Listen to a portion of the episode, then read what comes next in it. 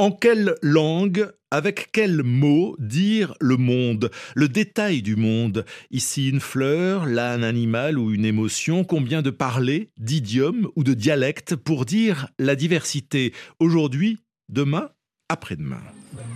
On estime que entre 50 et 90% des 6000 langues parlées sur cette planète auront disparu d'ici la fin du siècle. Ça, c'est un fait. La question, c'est de savoir est-ce que c'est grave?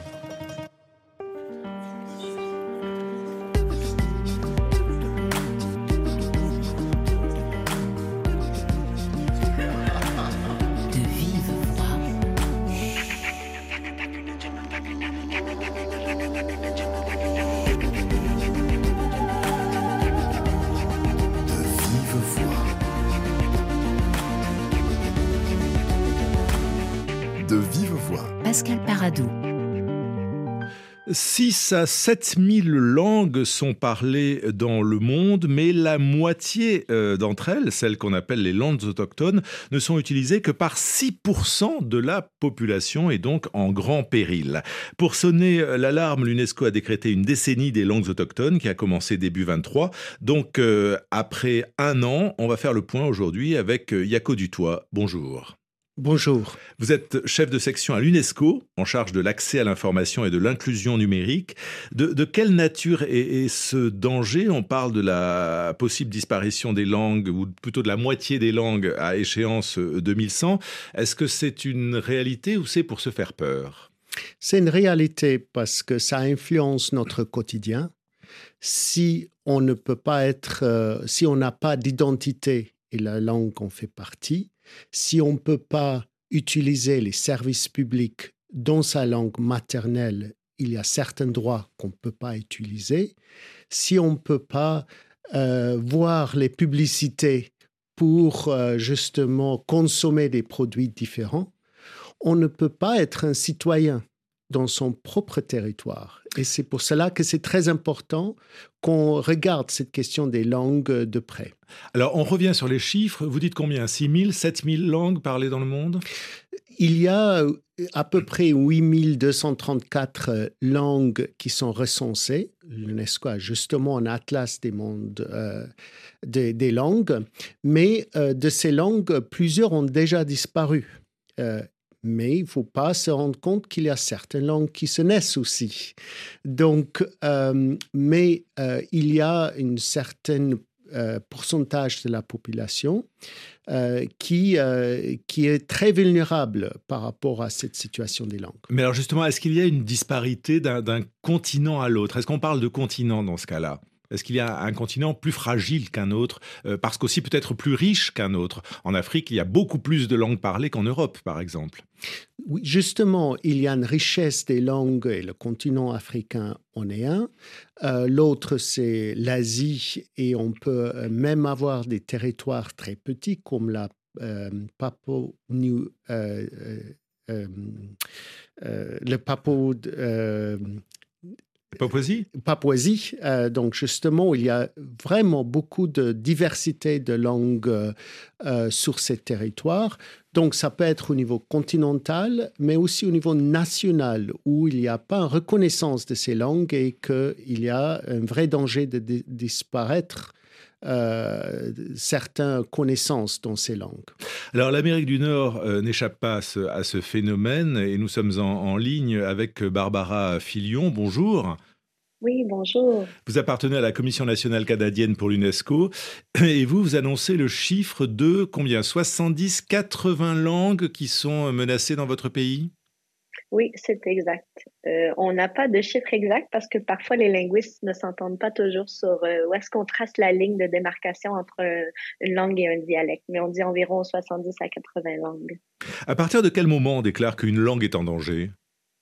Mais ça aussi, c'est un peu difficile à dire parce que des paramètres parfois sont différents. Il n'y a pas des paramètres ou des mesures universelles. Mais euh, souvent, on dit que s'il y a moins que 10 000 euh, locuteurs de la langue, c'est en danger. Mais en même temps, ça aussi, il faut faire un petit peu attention parce que si on regarde, par exemple, la langue Atikamek, qui est une nation autochtone au Québec, euh, effectivement, elle est parlée par moins de 10 000 personnes. mais c'est parce qu'il y a juste environ 8 000 Atikamek au Canada. Mais il y a 90 97 des Atikamekw qui parlent leur langue. Alors, c'est quand même toujours difficile un peu de, de, mettre des, des, paramètres exacts, mais euh, c'est important tout de même d'avoir des statistiques pour euh, capter, si on veut, l'état des langues. Alors, l'UNESCO a donc décrété une décennie pour euh, se mobiliser en faveur des, des langues autochtones. Est-ce qu'il est, je, je, vous interroge vous, Barbara Filion, et je demanderai ensuite à, à Yako est-ce qu'il est encore temps de renverser la vapeur, comme on dit? Oui, oui, moi je crois qu'il est encore temps. Euh, si on regarde tous les défis que les langues autochtones ont, déjà subis et qu'il y en a beaucoup qui sont encore présentes, euh, il y a des efforts colossaux qui se font au niveau communautaire. Les porteurs de langue sont, sont très euh, motivés et je pense que je pense qu'il est encore, il est encore le temps. Il n'y a que du toit. Il est encore temps, oui, bien sûr, vous ne seriez pas à ce micro sinon. Justement, je, pense qu'il y a le temps euh, du temps, mais il faut du temps aussi euh, pour le réaliser. Euh, avant cette décennie de 10 ans, il y avait une année sur les langues autochtones et on s'est rendu compte que ce n'est pas assez pour euh, justement avoir un changement concret sur le terrain. C'est pour ça qu'une période de dix ans a été euh, euh, mise en œuvre pour qu'on puisse avoir des, actions de long terme, les changements de politique, des, des programmes d'enseignement des langues, des, des, programmes de radio qui peuvent être montés, etc. Donc cela veut dire que si on veut sauver ces langues autochtones, ou en tout cas les, préserver, il faut à la fois une mobilisation des États, mais euh, des populations concernées. Tout ne peut pas venir ni de la base ou, que mm. du sommet. Je pense que c'est important de dire qu'il ne faut pas seulement préserver, mais il faut euh, s'assurer que ces langues sont utilisées. C'est ça qui va changer la situation de ces langues. Et pour ce faire, bien sûr, les États membres, euh, ils ont euh, un rôle très important de décréter des politiques, des stratégies, etc.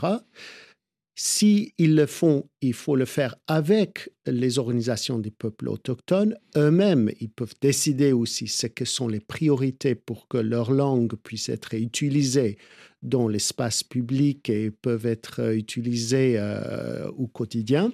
Mais euh, le secteur privé a aussi un rôle à jouer afin de pouvoir euh, accéder à ces langues comme j'ai dit tout à l'heure, dans les publicités, euh, sur les réseaux sociaux ou euh, dans les médias, par exemple. Donc l'adverbe, c'est bien avec, c'est ça qui est important, et c'est de la haute couture que vous proposez. c'est important. Je ne sais pas si la haute couture euh, euh, implique donc justement euh, plusieurs acteurs de différents types, mais pour que ces langues puissent être utilisées et préservées, justement, c'est multipartite qu'il faut impliquer dans ces, actions. En tout cas, on va faire le point aujourd'hui grâce à vous. Vous allez nous donner, j'espère, des raisons d'être optimiste. Juste après, Elise Api, c'est une chanteuse québécoise Je suis sûr que Barbara Fillon la connaît très bien. Et elle est plus précisément Inuk. Elle reprend un titre de Queen.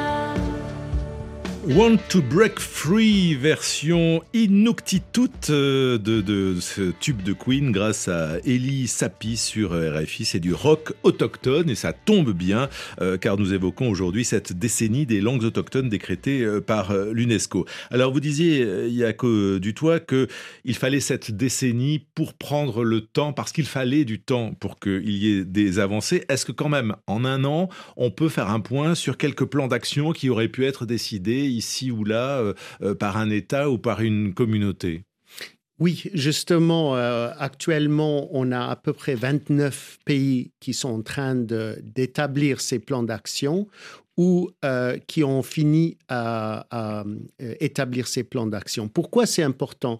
C'est parce que c'est pas que des activités ponctuelles qui va changer la position des langues, mais des activités sur le long terme qui peuvent être faites. Et euh, pour cela, donc, il y a plusieurs exemples où il y a des plans d'action qui ont été euh, élaborés par exemple, en Colombie, euh, où justement on est en train de voir comment est-ce qu'on peut renforcer la présence des langues sur l'Internet pour qu'on puisse utiliser ces langues. par exemple, au Mexique, on peut formuler des demandes de l'accès à l'information dans plusieurs langues euh, du Mexique. Euh, et ce sont des exemples où euh, il faut des stratégies, des lois pour qu'on puisse justement les utiliser au quotidien. Donc les États, pas tous, mais beaucoup d'États commencent à être sensibles à, cette question-là. Tout à fait. Il y a plusieurs pays avec une grande concentration quand même en Amérique latine pour, euh, pour se rendre compte de l'importance euh, de ces langues. Ou si en Asie, euh, je pense par exemple au Népal, où ils sont en train de voir aussi quelle action à prendre pour qu'on puisse euh, justement avoir une présence de, des différentes euh, langues euh, dans la vie quotidienne de la population. mais il y a aussi certains continents où il n'y a pas autant d'actions qui sont prises et c'est justement pour cela que c'est important qu'on en parle de l'importance des langues et son utilisation. Au Canada, que, que se passe-t-il, Barbara Filion Il y a eu des avancées là depuis un an? Définitivement, il y a eu des avancées. Euh, il y a un commissaire euh, sur les langues autochtones qui a été mis en, en, place et qui commence à travailler avec les communautés.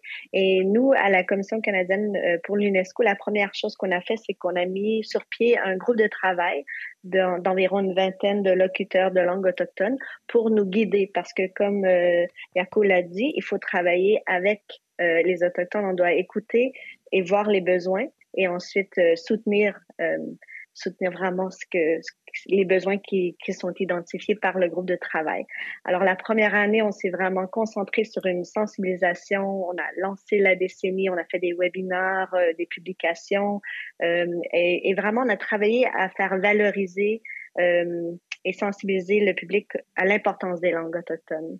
Et, et ensuite on a, on a vraiment travaillé fort à, faire comprendre aussi pourquoi que c'est important pour tout le monde et pas juste les Autochtones, mais que le monde est plus riche quand on a, euh, les langues autochtones sont présentes. Il y a, y du toi parler, euh, parler du numérique? Est-ce qu'il y a un enjeu au Canada pour euh, les langues autochtones sur le numérique aussi?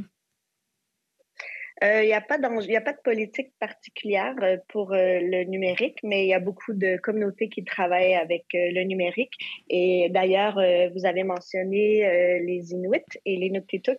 Eux, ils ont travaillé avec Meta pour s'assurer que l'orthographe Inuktitut était possible d'être utilisé sur Facebook, par exemple. Alors, on, travaille aussi avec le privé, des compagnies comme Meta, pour assurer qu'on peut utiliser les langues dans, dans le quotidien, comme euh, Yako l'a dit. C'est un, c'est un enjeu, le numérique, Yako Dutoit Oui, je pense qu'on pense aux langues, il faut penser aux futures générations. Et la future génération est forcément euh, dans la, euh, sur la nouvelle technologie et utilise cette nouvelle technologie. Et c'est pour cela que c'est quand même très important que beaucoup d'informations passent par le numérique. Et pour ce faire, il faut euh, des, des polices pour qu'on puisse voir ces langues, il faut la reconnaissance de ces différents mots, ces différents langages pour que ça puisse être interprété.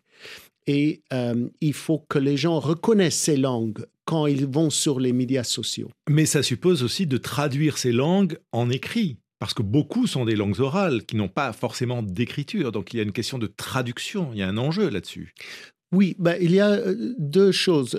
D'une part, effectivement, c'est important de traduire euh, ces langues, mais la technologie aujourd'hui permet aussi de la transcription de ces langues. Oui, c'est d'ailleurs le mot plus que traduire, c'est transcrire. Oui, euh, pour que euh, on utilise euh, cette nouvelle technologie dans l'avantage de ces langues, pour qu'on puisse comprendre, qu'on puisse même produire des nouvelles, des, des nouvelles contenus. Euh, par euh, euh, l'intelligence artificielle, par exemple.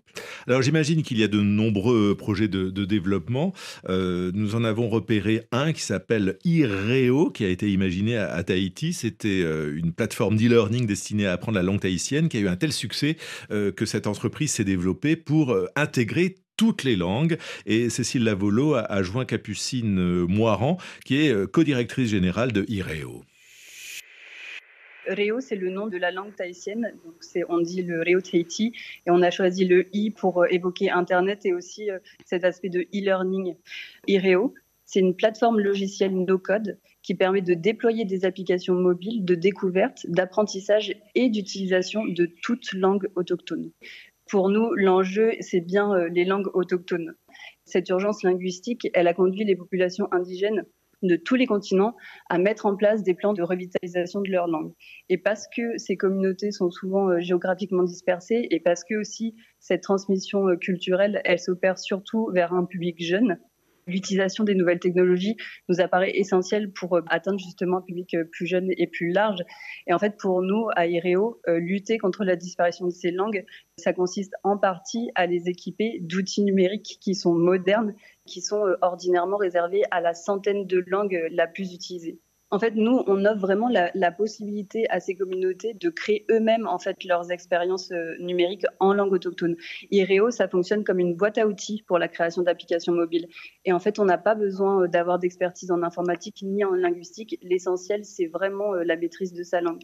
En fait, notre plateforme, elle est fournie avec un catalogue d'applications qui sont déjà conçus par des spécialistes de l'apprentissage des langues. Ça fonctionne un peu comme des coquilles numériques qu'il faut personnaliser. Et nous, on s'occupe de la maintenance et de la publication sur, euh, sur les stores.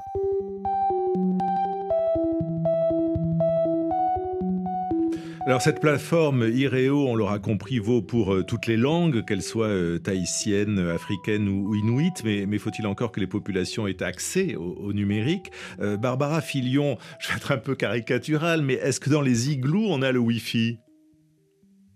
Euh, ben, en général, oui, mais il y a quand même des problèmes parfois d'accès justement au Wi-Fi.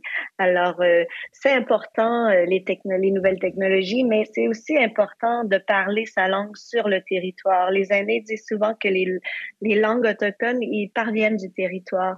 Et c'est important de, de pratiquer, d'apprendre sa langue aussi en faisant des activités traditionnelles parce que les langues, c'est interrelié avec la culture. Alors, c'est aussi important d'être en territoire d'apprendre la langue en faisant un igloo, en faisant des raquettes ou euh, un canot d'écorce. C'est vraiment important d'être aussi, euh, d'apprendre sur le territoire. Et puis la question de l'éducation est primordiale quand même aussi pour l'apprentissage de ces langues. Définitivement. Euh, il y a beaucoup d'écoles dans les communautés autochtones qui soit qui décident de faire euh, tout le, le, niveau primaire dans la langue autochtone de, leur territoire ou qui enseignent la langue euh, autochtone dans, à l'école.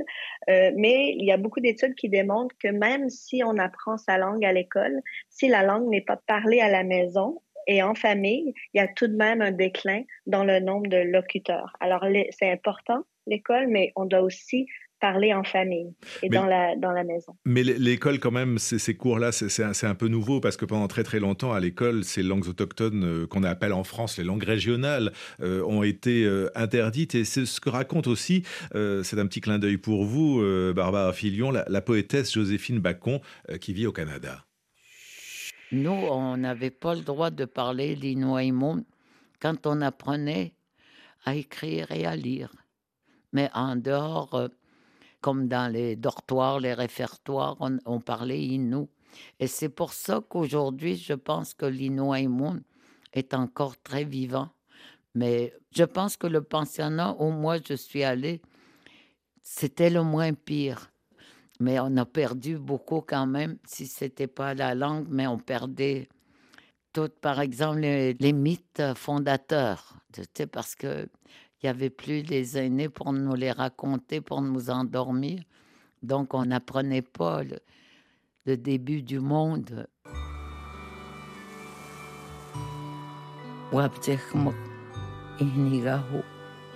Ma robe s'appelle Liken.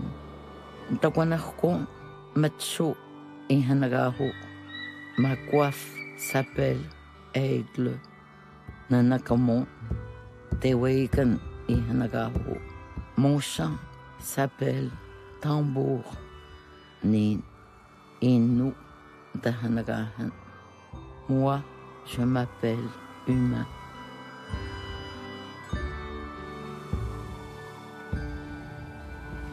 Joséphine Bacon, magnifique écrivaine qui a aujourd'hui un peu plus de, de 70 ans. Est-ce que, que sa voix porte Barbara Filion au Canada? Définitivement. Joséphine Bacon, c'est, quelqu'un qu'on, qu'on adore, qu'on respecte et qui fait vraiment valoriser euh, les langues autochtones et sa langue, l'Inuamun. Euh, c'est, vraiment quelqu'un d'important et on a, on est chanceux, on a plusieurs euh, poétesses euh, autochtones au Canada qui, qui livrent des messages importants et qui nous fait aussi vivre la langue d'une façon beaucoup plus riche. C'est pas juste une traduction, c'est un clin d'œil dans, dans, la culture des Inuits. Euh, entendre Joséphine Bacon euh, parler euh, les et, et décrire un peu en français ce qu'elle ce qu'elle dit. Il y a que du toit, euh, on parle de poésie, on parle d'éducation. Euh, il, y a plein d'autres euh, ressources pour valoriser ces, langues autochtones, notamment en Afrique. Dans, la préparation de cette émission, on a un peu échangé et, vous signalez beaucoup de radios communautaires qui, travaillent sur cette question des langues autochtones et qui imaginent des programmes dans ces langues. Oui, justement, il est important que la population concernée puisse recevoir l'information et puisse interagir avec euh, euh, d'autres interlocuteurs dans leur langue euh, maternelle. Et pour cela, il faut préparer les présentateurs pour qu'ils puissent non seulement utiliser cette langue, mais puissent aussi valoriser ces langues. Donc, l'UNESCO a, mené plusieurs projets, je pense à Tchad ou Cameroun, par exemple, où il y a justement des projets euh, pour renforcer euh, les réseaux de radio communautaires pour qu'on puisse entendre davantage cette richesse de langue et puisse avoir accès à cette connaissance euh, des auditeurs mais aussi euh, raconter des histoires. Oui, parce que la radio, c'est vivant. Donc, si on veut une langue vivante, elle passe, elle peut passer, elle devrait passer par, euh, par la radio et on, en sait euh, un petit bout sur, sur RFI. Alors, pour dire le monde, il y a les langues, il y a les mots et les expressions typiques aussi, presque intraduisibles parfois. Lucie Bouteloup en est la reine de ces expressions, c'est la puce.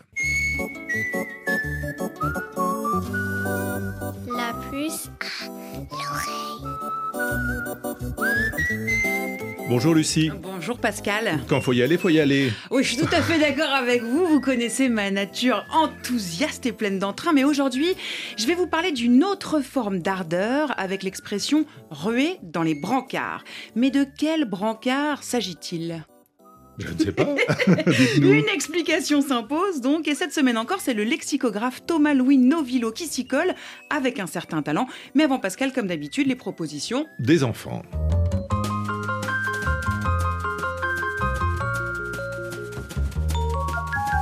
J'ai étudié en français, si je me rappelle bien, que brancard, je crois que ça veut dire euh, carrosse. Donc c'est ruer dans les brancards, je pense que ça veut dire que en fait c'est ne pas savoir gérer son argent parce que dès que tu as de l'argent, bah, tu vas ruer vers euh, dépenser euh, ton argent donc parce que les carrosses ça coûte cher. Donc c'est ne pas savoir économiser. Il y a eu une catastrophe ou quelque chose est tombé, je sais pas. C'est se ruer dans des garages, se cacher. Ruer dans les brancards, ça peut vouloir dire faire des choses dangereuses en savant que ça peut finir mal car les brancards sont pour amener les malades. Et ruer, c'est se précipiter. Pour moi, ça voudrait dire euh, s'inventer une fausse maladie, parce que du coup, euh, brancard, en fait, c'est les espèces de lits roulants où on met euh, les malades ou les blessés.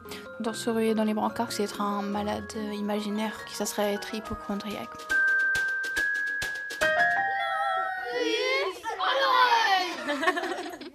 Bonjour Thomas Louis Novillo. Bonjour Lucie Bouteloup. Alors, ruer dans les brancards, l'expression, elle n'est pas très facile. Euh, pourtant, c'est une expression qu'on utilise encore beaucoup aujourd'hui. Oui, tout à fait. On l'utilise encore pas mal et je pense que la difficulté vient du fait que ni ruer ni les brancards n'ont le sens auquel on s'attend. Alors, qu'est-ce qu'elle veut dire justement, cette expression? Eh bien, ruer dans les brancards, c'est se révolter contre un travail, refuser de continuer une tâche. Oui, il y a l'idée de s'insurger, hein, Voilà. de quelque chose d'assez violent. Voilà. Alors, vous avez raison, on va commencer par décomposer cette expression. D'abord, le verbe ruer. Eh bien, ruer, c'est un verbe archaïque qu'on utilise très peu dans la langue parlée, qu'on retrouve parfois dans des poésies, par exemple, euh, et plutôt sous la forme se ruer, la forme pronominale. Ça signifie se précipiter ou faire tomber. Et les brancards dont il est question ici euh, n'ont rien à voir, je crois, avec euh, le brancard qu'on connaît, c'est-à-dire la civière euh, pour transporter le malade qui peut pas marcher. Et non, c'est pas la même chose. En fait, l'origine est commune. Le brancard, ça vient de la branche d'arbre. Mhm. Euh, c'est pour ça qu'avec deux branches, on peut fabriquer une civière, d'où le brancard de l'hôpital, ou, ou de l'armée d'ailleurs. Euh, mais le brancard, c'était, ça avait également un sens plus général, il y a quelques siècles, de charrette, de chariot. Et c'était plus précisément la pièce du chariot sur laquelle on attachait euh, les chevaux.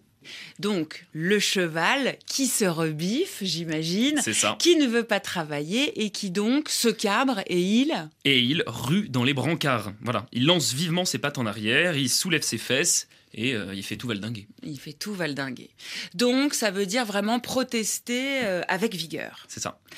Au Brésil, on botte le seau. Il y a là un peu la même, euh, la même idée. De donner un coup de pied. Absolument. Mhm. Et de l'animal, on Mhm. imagine le saut du cheval. Quand en Hollande, on jette son cul contre la mangeoire. Donc là encore, on est toujours dans un registre très animal. Qu'est-ce qu'on peut trouver comme synonyme de ruer dans les brancards? Se rebiffer. Se rebiffer, se faire la révolution, quoi. Se... Révolution, carrément. C'est- un peu fort, mais voilà. Se révolter. Se révolter, oui. Bon, en tout cas, il y a toujours cette idée d'un refus euh, vigoureux. Voilà. Heureusement, point de rebiffade entre nous, Thomas Louis Novillo. Merci pour votre éclairage. Je rappelle aux auditeurs qu'ils peuvent retrouver cette explication et bien d'autres autour des expressions issues de votre livre Bon pied, bon oeil, un livre que vous avez écrit avec la complicité de Laurent Ruquier et qui est édité au Robert. Merci et à très bientôt autour d'une autre expression. Merci beaucoup. Merci Lucie euh, Yako Dutoit pour euh, aider les, les- les langues autochtones à, à continuer de vivre, d'être vivantes. Est-ce qu'il faut ruer dans les brancards, selon l'expression, ou au contraire convaincre, convaincre, convaincre? Je pense que c'est une combinaison des, deux. Euh, il faut euh, convaincre encore plusieurs pays à prendre des actions en long terme, mais il faut aussi l'innovation, il faut aussi changer les règles euh, de la société pour qu'on puisse reconnaître l'importance de cette richesse dans notre euh, société. et, taper du poing sur la table parfois. Merci beaucoup Yako Dutoit, merci Barbara Filion, vous étiez en ligne depuis le, Canada et je vous propose régulièrement de, faire le point un peu sur cette décennie des, des autochtones décidée par l'UNESCO. De vive voix, euh, Pascal Paradou, programmation Cécile Lavolo, Laura Pinto à la réalisation et bien sûr on se retrouve sur les réseaux sociaux et sur le site de RFI, rfi.fr.